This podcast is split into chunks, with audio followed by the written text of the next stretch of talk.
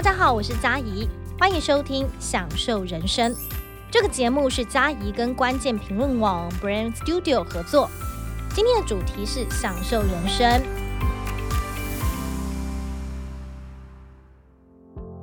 你应该曾经体验过像是减重无效这样的困境吧？而在社交媒体的影响之下，其实健身也成了一种生活态度。不过呢，这样的肥胖问题哦，却不见趋缓。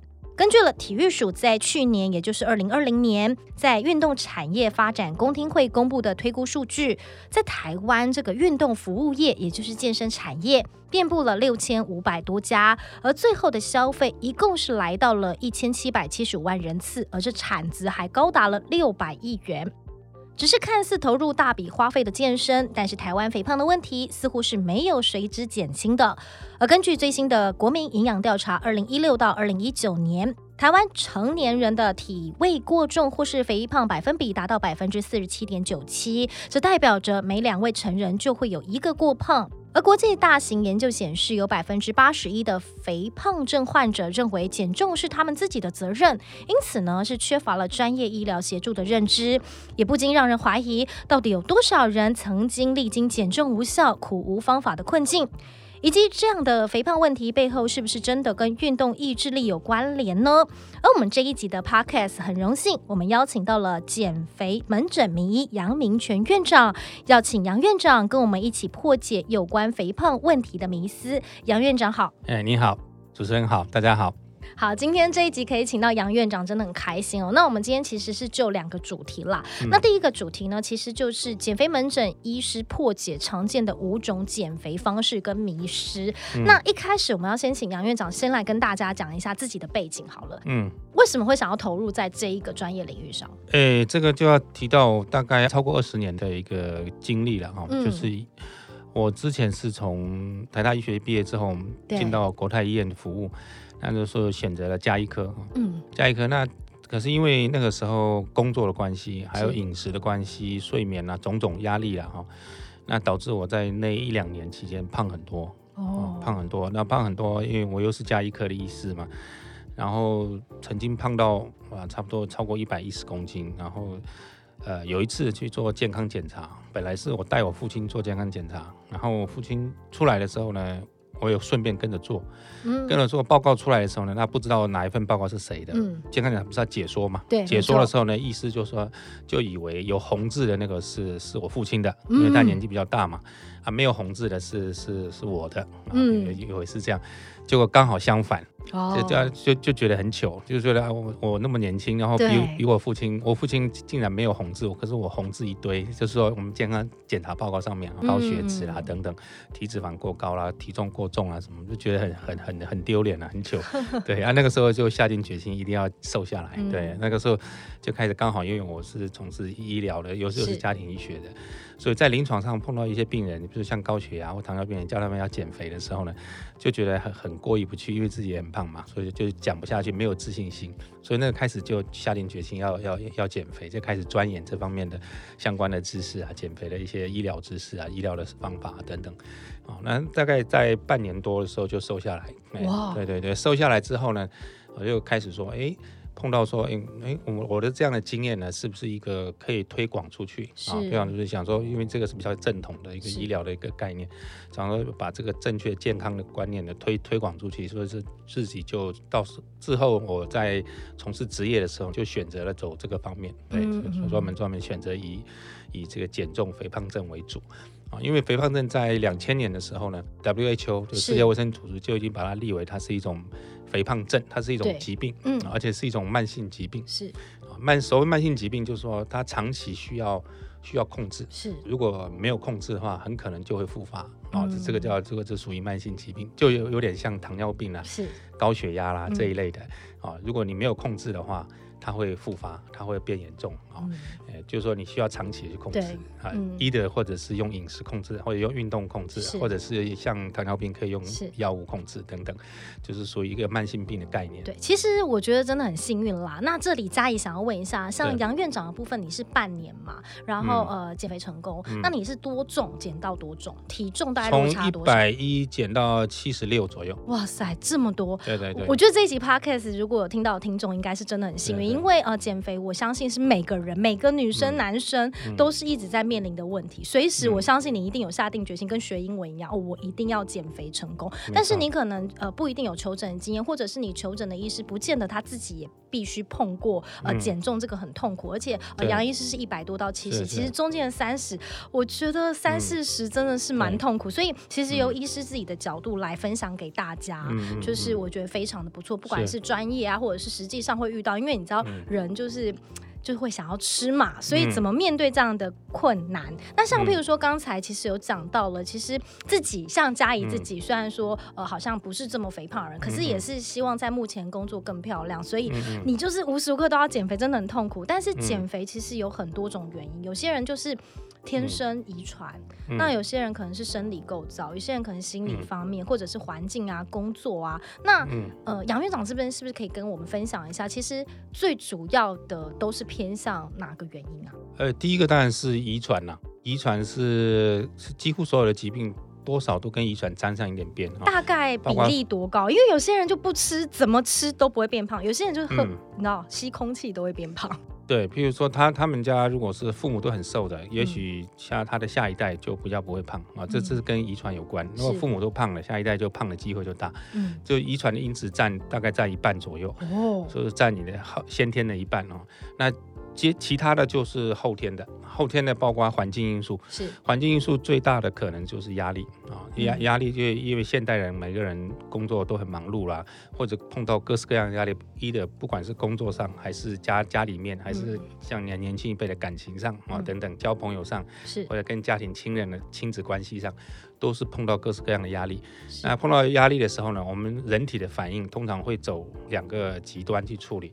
第一个极端是比较不容易胖的，他他会焦虑以后吃不下啊，吃不下以后他反而会瘦的，有这一部分人。那另外一部分人刚好相反，他碰到压力的时候反而食欲大开，食量大增，嗯，他会吃更多啊，吃更多来弥补。那有也有可能是压力影响了睡眠。哦，睡眠又间接导致你的食欲跟食量暴增，这样，因为我们人的哈有一个基础的的人体有几个基本的欲望，第一个是睡眠，第二个是吃东西，对，这是最基本的欲望，是啊，就是睡，不然就吃，这是最基本的哈。那如果你其他压力来给你很大的压力了之后呢？就表示说，你其他的没办法满足之后呢，我们人会偏向于睡觉跟吃来来来弥补。可是你压力大，你又没办法，没有时间充足的睡眠的时候，就发泄在吃上。而且其实压力大，有时候根本就睡不着，会失眠。所以我觉得，呃，应该是有八成左右会变成导致变成暴饮暴食，对不对？对，失眠如果是短暂的，譬如说只是失眠一个晚上，可能会瘦哦。但是如果长期失眠，或是会胖的。就是它变成一个长期状态的时候呢，反而会胖，反而会影响到你的食欲中枢，来补偿你的欲望。因为当我们人类没有办法满足睡眠的欲望，没有办法满足其他的欲望的时候，当压力大的时候，其他欲望会被。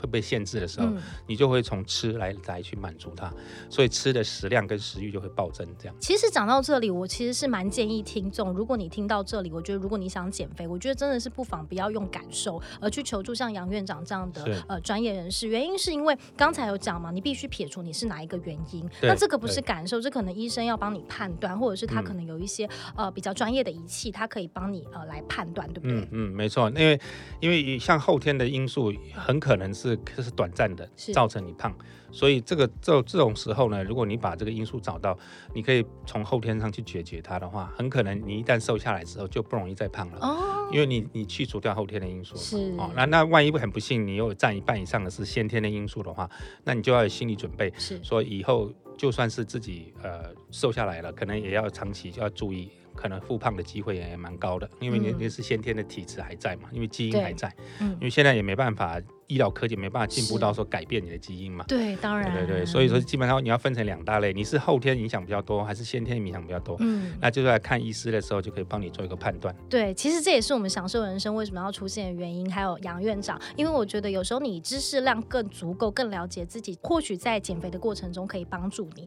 那其实呢，我们就是有聊嘛，其实减肥不外乎就是疯狂运动。节食，呃，吃中药，不要吃淀粉，或者是像埋线针灸，其实都很常见。那杨院长这边是不是可以针对，譬如说包括了运动、节食、中药这些方式，做一些建议，或者是通常什么样的人会做什么样的呃动作？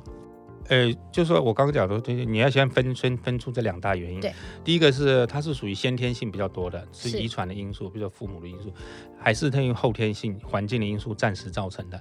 那如果只是环境因素暂时造成的，那可能会比较简单，而且也比较短暂。嗯，譬如说你你可以找到它的环境的因素，对哦比如说你你你工作压力啊，或是感情啊，或者哎对对是任何原因，哦，任任何原因，或者是短暂的压力、睡眠不足啊，哦，或者是因为你的工作关系需要接触到很多很诱人的美食啊，这些等等嗯哦，或者说你根本就是运动量不足，哦比较像是对症下药啦。哎对症下药，但这边嘉怡想要问的是，像譬如说，呃，杨院长自己有亲身的经验嘛，嗯所以我觉得请杨院长来分享是最恰当的。嗯那你从一百一十多到七十几公斤，我相信这些方式你应该都有尝试过吧？像是疯狂运动啊、节食啊、不吃淀粉或埋线这些，有哪些是你自己尝试过、你自己真实的感受呢？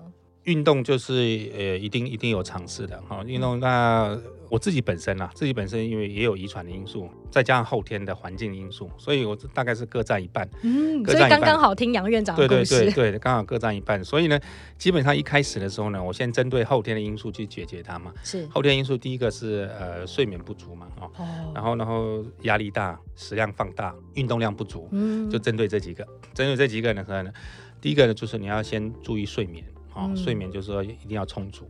那像杨院长，你这么忙，嗯你那个时候是怎么调整的？譬如说规定自己睡多少、运动多少吗？对，本来是忙到到忙到没有时间睡眠嘛，对不对？那所以我就找训练自己说，找片段的时间来睡眠，就是在白天忙的时候睡个五分钟也好，这样来做补眠嘛，啊、就补足我的睡眠不足。因为睡眠不足，我刚才讲哈，睡眠不足的时候会引发我们刺激我们身体要用吃来发泄来来补足这个睡眠不足的这个欲望。它有欲望本身之间会互相连通了，意思就是这样，包括食欲的欲望，包括睡眠的欲望等等。哦，因为我们人有有七情六欲嘛，有各种欲望。哦，那那各种欲望就会互相连通，所以你要你首先要把睡眠的欲望把它补足，对以后呢，你的食量就会比较容易控制。哦，哎，所以说基本上很多人睡眠不足，他要拼命减肥的时候呢，就很难控制他那个食量。对，我觉得找出原因真的很重要，而且我觉得刚才杨院长的分享有一个重点，我觉得还不错的是，很多人减肥很多借口，呃，嗯我很忙，我没有办法三餐老是在外，或者是哦，我就很忙，没有办法睡足。杨院长也是啊，就是嗯对对台大医生，所以他非常忙那。那时候我更忙，对。对，所以 杨院长的方法是用小睡片刻，对对不对？忙到有时候三天三夜都要都要值班了、对啊，那那值班就只好自己找时间去睡了，嗯因为有时候突然间就会接到电话说，哎，病人要要要 uncle 要之类 uncle，的，对对对对，然后就就就想办法处理完，赶快就回来睡。所以没时间不是借口。你看，像杨院长就是找时间嘛。那你那时候吃呢？怎么控制？吃我就是先从宵夜开始啊，先断宵夜吗。断宵夜，把几宵夜点以后算宵夜？就以睡睡觉时间为准，睡前三个小时内吃的都叫都算宵夜你知。道为什么嘉义要问这个问题吗？因为我觉得每个人的时间轴都不一样，所以刚才杨院长有讲睡前三个小时。对对对，意思就是说你吃了最后一餐以后，四个小时以后才睡的话，就不算宵夜。嗯，那杨院长，你有没有吃中药，或者是用一些外力的方法？譬如说吃了什么东西让你有饱足感啊？你知道嗯现在市面上很多这种，有吗？你那时候有尝试吗？我我是阶段性的，当时我当时我还出了一本书，我有提到哦我的历史 history 哈、就是减肥的三段论。好想看哦。对，那时候是半年嘛，我用嗯半年是、每一阶段是两个月这样。那前面两个月呢，就是一个是呃睡补足睡眠，然后再来是宵夜断掉，这样子我就我就瘦了大概我记得不到十公斤，大概八公斤左右。补足睡眠，哎哎然后还有那个宵夜宵夜断。补足睡眠跟断掉宵夜，宵夜就让杨院长先瘦了五公斤。对对他自己的案例的分享是这样，因为每个人不太一样、啊，不太一样，所以。还是要找专业人士先评估你的原因是什么，然后再实行当然不是杨院长就可以立刻复制，哎，但一定要先试试看。那另外，你那时候有试过不吃淀粉吗？或者是现在市面上的这种什么一六八什么，你有试过哎什么吗？那是在第二阶段啊哦，第二第二阶段的时候呢，我就从晚餐下手啊，宵夜没没有不吃晚餐吗？不是不是吃的，是是减少晚餐。啊、啊例如呃，例如就是比如说晚餐淀粉少吃啊，啊，或者是油腻的少吃啊，但还是会吃。还是会吃，对对对，但是基本上就是大概七八分饱对，啊，肌劳很饱。那那可以为什么可以受得了呢？因为那个那个时候，呃，因为我睡眠补足了嘛。对。啊，睡眠补足了之后呢，基本上你的比较就容易控制。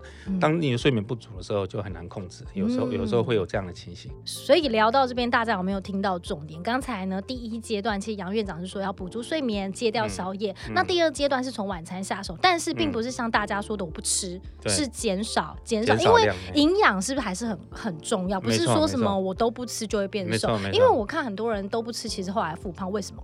呃，这个就牵涉到说你的胖的原因不是因为短暂的吃很多胖的，如果你是因为短暂的吃很多胖的，那你可能短暂的少吃就会瘦下来啊。对对对，因为我之前其实看过一本书叫《复利效应》，其实复利效应或许不是只复制在财经，它可能复制在减肥。比如说你每天做一点，做一点，做一点，累积下来才会让你不复胖，这样是对的吗？呃，没错，这这样这样可以长期，这样才可以长期。所以我常常在讲说是呃，减肥是一时的。但是控重是一辈子的，对它其实不是说只是为了让你身形好看，它其实 像刚才呃杨院长一开头就讲了肥胖症，它其实是个疾病，它其实会影响到你很多，包括了糖尿病，甚至连你的精神状况，对也可能会有一点影响。那另外大家都知道，譬如说呃减少热量，嗯的摄取是不是可以减重？但是为什么在减重的过程抑制食欲就是最困难的？呃，因为。你的定你你你你的减少热量的定义有可能做的太过头了，做的太过头了。第一个，要么你就做不到，要么就算做得到，也只是短暂的，你也没办法长期嘛，所以它注定会复胖。那那做过头了，还有一个就是说，你会你会发现减的速度会变慢，因为你的代谢也跟着慢嘛。嗯，那通常我会建议是以热，如果算热量的话，通常是以体重的十五到二十倍为标准啊。为标准这样去计算比较好。如果低于十五倍的话，会影响到你的基础代谢，嗯，而且会让你的需要的毅力会异于常人。就是说，你需要很大的毅力才有办法做到吃这么少，嗯，所以就就埋下了注定失败的种子了。就是有一点像起头很热啦，但是延续力可能不是这么的足够。对对对。好，那刚才杨院长讲第一阶段、第二阶段，第二阶段是晚餐下手，那接下来呢？呃，接下来就是慢慢，第二阶段后半段，因为我发觉，哎，这样减的速度变慢了一些，嗯，啊，因为当时我有设定那个减的速度，比如说一个月要减多少，一个礼拜要减多少，还是有设定，有有有设定一下哈，就是照照的就合理的目标了哈，嗯，那所以后半段我就加了运动，是。第二阶段呢，呃，就是每两个月一个阶段嘛，对，就等第四个月就加运动进来，哦，对，啊那时候运动是怎么排？运动量多大？运动量，然后你那么忙，怎么运动？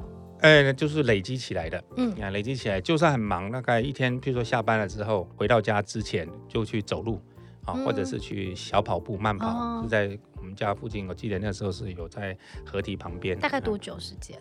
哎，有十分钟就跑十分钟，有二十分钟就二十分钟，这样就就就累计了。就是说，只要你有空的时间，要么就在睡眠，要么就在运动，就是这样。对我其实 很喜欢杨院长的方法，是因为我自己也是一个每天都说要减肥，但每次都说明天再开始的人。所以我觉得有一点还不错是，呃，就是找空闲时间补足你不足的地方，其实就累积下来，其实就会差很多。对对对，差很多，没错。包括运动也是一样，对，要睡眠也是一样。对，那可是很很多人就会忘了睡眠，对，因为现在。在忙了，如果睡你要，你首先要检讨，就是说睡眠一定要要足足够足够，那你才做别的才比较比较容易。对，因为包括运动，包括。呃，减少食量，对对，所以大家一定要记得，就是睡眠要足够，不然它可能就会让你的身体跑去让你暴饮暴食，就有可能会这样。因为我觉得身体就是一个补偿的呃机制，你这个不做，就有可能会转移到什么。然后另外想要问，哎，对了，我还想问的是，我觉得杨院长有一点我很喜欢的是，呃，什么时间点缺什么就做什么，譬如说吃东西就是一点一点累积，运动也是，睡眠也是。那他我是一一个阶段加进来的，不是说一下子全部都来的。因为杨院长有一个。点我觉得很棒是成就感。就是成就感，让你心里觉得你做得到这件事情，其实是不是减肥里也很重要的关键？呃，当然啦，当然你你从一小步你比较容易做到，如果你一下子跨一大步就不容易做到，不容易做到，有时候你会沮丧嘛，会会有挫折感，然后就会就会放弃。对。对对，然后一小步呢，你会发现，哎，它有成效了，它有一个正向的回馈，那你就愿意持续下去。对，因为我觉得减肥应该是一个生理加心理都要并行的一个，没错没错，大工程算算法，没错。因为我会这样讲，是因为我自己女生都会穿塑身衣啦。然后很多人都会把塑身衣直接定制到名模的身材，然后你穿个一个礼拜以后，就像你说一头热，穿了一个礼拜就没办法穿。但我那时候穿得住，是因为我慢慢改，慢慢改，因为我 那时候产后有胖嘛，然后慢慢改，慢慢改，就发现哎，穿得住，持续还是比较重要的。对对对，还有还有一个是皮带也是一样，比如说你的皮带，你本来是哎，你像瘦瘦一点你就。有有有 前进一格，就是前进一格。对，所以你对你自己很有自信，你就会觉得你自己做得到。所以我觉得这件事很重要。那你在门诊上没有遇过让你印象比较深刻的故事？呃，深刻故事很多，哎，包包括有学生族群的，有妈妈的，对啊，都都有，哎，还还有爸爸的。那分享一个好了。对，他我记得有有一位是很重，大概来的时候是一百二十几公斤哦。啊，一百二十几公斤，因为他父母带着他来的啊，因为他太重了，太重了，父母带着他来的就看不下去。嗯，他也是大概二十出头吧，二十几岁，很年轻，嗯，为什么？年轻，可能基因有关系，然后加上后天的因因素。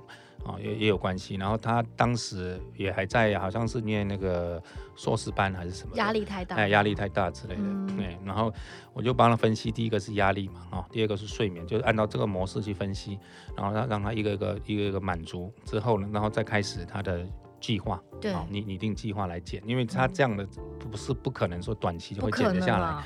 对，那他需要一个长时间，至少要半年的时间到一年，甚至有的要要一年慢慢减，也也不要勉强，对，然后这样帮他减。当然他之前也有减肥经验了，但是都是用了错误的方法。哦，对，例如什么样的方法？呃，例如譬如说就是吃的很少啊，啊，他是节食啊，节食就是吃的很少，大概。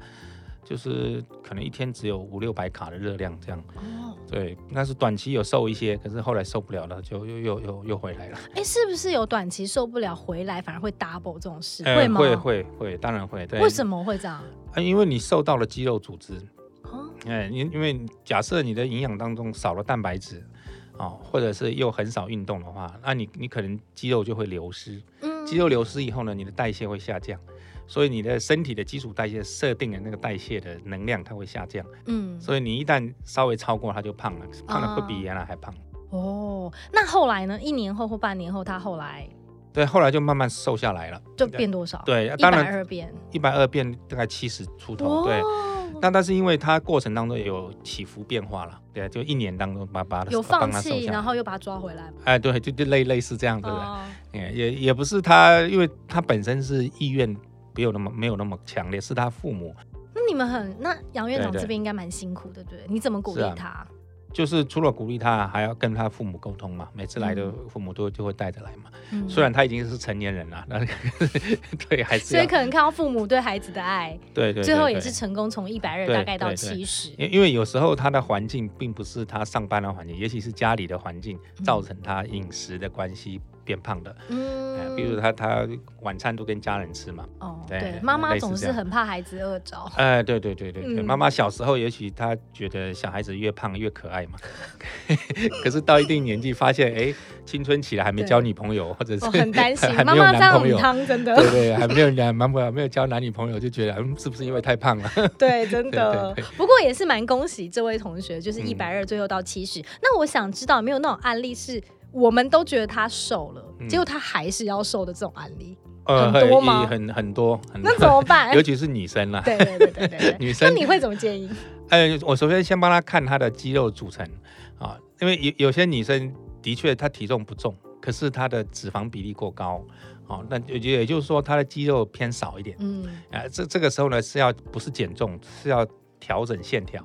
然后减少一点体脂肪，嗯，是是可以减，但是就是小心不要减到再不要再减到肌肉这样，哎啊，这是调整体脂肪下降，然后肌肉反而可能要上升一点，所以一来一回可能体重没有变。可是线条会变，嗯，线条会变呢，你穿衣服的 size 就会缩小，哦，对对啊，这这这个就是我们讲它减重跟减肥，虽然听起来是一样，可是有点差别。我觉得不太一样，对，有的时候是必须，有的时候是会影响到，像譬如说太胖，其实对身体上也会造成很多的威胁吧。对，太胖的那个就就需要减重，嗯，减重的意思是说你脂肪要下降，可能肌肉也要下降哦，哎，因为太胖的人，那种很壮的人，肌肉其实也很多。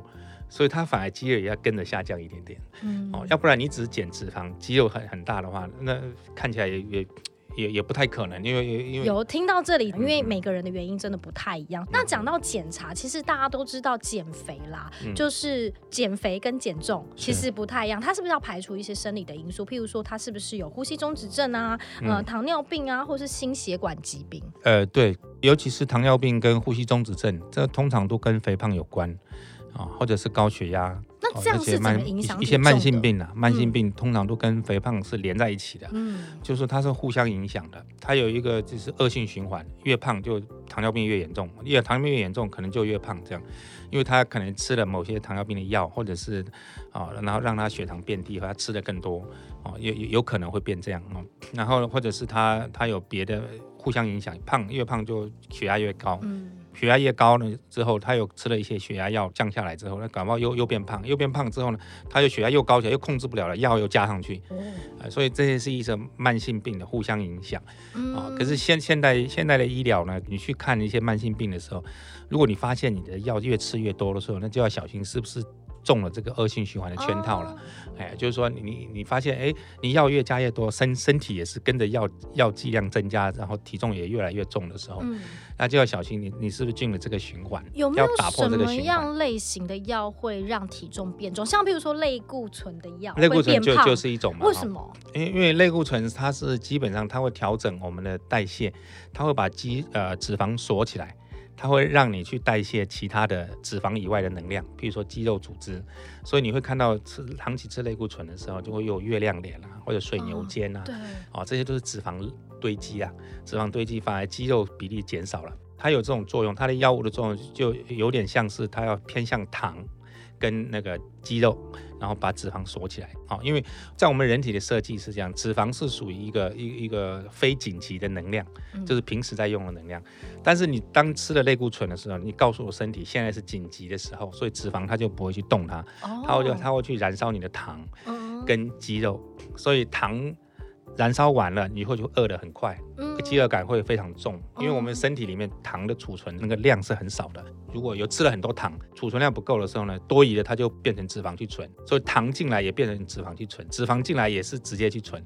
嗯，所以就变成就往胖的方向走。有聊到这边，我真的觉得很开心。原因是因为你可能听过，哎，类固醇会变胖，但你知道为什么吗？所以就是听 podcast 跟找杨院长聊天，主要就是让大家更理解为什么，你就会知道这个概念。没错，因为通常类固醇我们定义在是紧急的时候使用，是。譬如说你一个过敏很严重，哎，吃个一两天的类固醇，OK，这样 OK。所以不能长期，不能长期。对，长期的话你就就一定胖。所以难怪有一说说，如果类固醇药你吃不好，就不要吃了，就是这个原因吗？可以这么说，也也或者是你用来应付紧急的。对，可能到底要不要怎么用药，还是要请专业的医师来帮我们判定。那讲到这里，其实我觉得减肥它其实是一门学问，不是一个感受啦。通常一开始 SOP 你们会怎么进行呢？就是会进行哪些治疗方式？譬如说，一进来会先观察这个人，聊他的故事吗？还是会做哪些检查？一进来一定是先填问卷，嗯啊，先他自己的故事先告诉我们，生活习惯啊什么等等等等，先了解他哦，就是填填问卷，填好填。病历、填问卷，是填好以后呢，我们就要进入检查。嗯，啊，检查就是包括呃测量你的身体的组成，肌肉组成、肌脂肪的组成、体重多少、脂肪率多少等等，水分多少。嗯，然后还要抽血啊，抽血看看你有没有。对，抽血是也也要看看你有没有什么其他的毛病，呃，血糖高不高，糖化血色素怎么样，然后有没有三酸甘油脂高、高血脂症这些等等。好，那当然就进入在接下来就进入问诊，问诊就是医师的对谈，就问会问你以前生过什么疾病，或者目前有在吃什么药，先排除。对对，吃了什么药，然后要再看看你的问卷写的上面是不是生活习惯有没有什么哪些点是需要注意的，是，或者是你根本就是睡眠不足或者等等，然后看你的食量大还是因为你代谢慢来做一个判断。其实这些都很重要，因为接下来要为他排定计划。哎，对对对，对，可能也会依照他的工作形态或者是个人习惯来呃排定。适合他的计划。那如果怎么样严重到要到手术跟药物治疗？有有有分两大类哈。第一大类是他已经有过很多经验，因为从问卷就看得出来，他可能饮食也做过了，也常常运动也做过了，然后最最后还是失败的话，对。那通常我们这种如果是又看他的状况，又又觉得体脂肪过高，然后他的遗传因素又也很重的话，那通常这个时候我们就会建议他要要可以考虑用药了，因为他已经有。太多经验了。是，如果他都没有经验，这是第一次来减肥的话，那可能先尝试说，先从饮食开始，这样就是一步一步慢慢来，这样。对啊，如果他经验已经很丰富了，通常就会考虑他就是用药物来协协助他，因为他的复杂的因素，包括先天跟后天都有的话，那更要用药物来介入，这样。嗯，先让他瘦下来，然后再让他维持，这样。哦，好，那好，我们访谈在这里就是已经进入尾声了。那在这里想要请杨院长来，呃，跟听这一集 podcast 的听众来讲一下，您觉得在您这呃半年的减重过程，从一百一到七十，你觉得你最成功的三个关键点，跟或者是想要给听众的三大建议有哪些？第一个是循序渐进啦，就是不要对自己设的目标太太对。太太严苛，是是是，对对对，稍微要对自己好一点，对。啊，但是也不能给自己偷懒的借口了。是，没错，所以 要适中。对对，要适中，要适中，要要做，但是也不能不做。对，还是要点成效。对，还是要成效，但是不能做过头，做过头有时候会注定失败。循序渐进。那第二个呢？第二个是相信专业了啊，因为对这点很重要。因为当初我虽然是医生，我都还是自己去研究嘛，啊，研究这些饮食啦、身体啦、生理啊什么等等，所以相信专业，对吧？你还会找到原因，找到。对症下药啊，那而且你才可以长长期来维持。对，这是这是第二个啊。那第三个呢，就是你要让你的这个过程呢是时间长没关系，但是要要觉得要轻松愉快。哦，要开心，要开心，对，轻松愉快。你不要说越在减肥过程中，然后很痛苦，越减越痛苦，然后越越忧郁。对，我觉得忧郁也是一个呃无形之间的压力。对对，没错。你有压力就可能就会失眠，可能失眠睡不好，它就会让你暴饮暴食。所以其实如果你有听整集 podcast，我们的重点就是刚才杨院长讲的三大重点。第一个我们要循序渐进，对对。那第二个我们要相信专业，第三个就是要健康愉快的减，对，开心的面对你的减重的过程。对对对。如果说假设你有你有一个做不到，很很可能你就功亏一篑，功亏一篑，或者是你会伤害健康了。哦。比如说你可能你发现越越越减好像越忧郁，那你就。就要小心，这个可能是啊，就做的方法不对，怕会变成恶性循环。所以杨院长刚刚给的建议，包括了像是循序渐进啊，相信专业，还有要保持愉快心情，面对你的减重人生。好，很开心今天可以请到减肥名医杨明全院长来跟我们分享。那也希望这一节 podcast 对你有所收获。我们谢谢杨院长的分享，谢谢谢谢谢谢，也感谢您的收听，我们下次见。